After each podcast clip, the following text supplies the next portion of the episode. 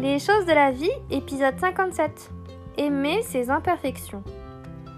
Tu as plus de valeur que ce que tu crois. Apprends à ne plus cacher tes défauts. Oui, oui, tu as des qualités qui méritent d'être soulignées, des points faibles à travailler, certes, mais connaître ton corps te permettra de mieux t'apprécier et de mettre petit à petit tes complexes de côté. Ne te compare plus aux autres. C'est ta confiance en toi qui te rendra sublime, te fera rayonner et te donnera du charme et du charisme. Prendre soin de toi se reflètera également dans ton apparence, ton sourire. Tes atouts, ce sont tes alliés.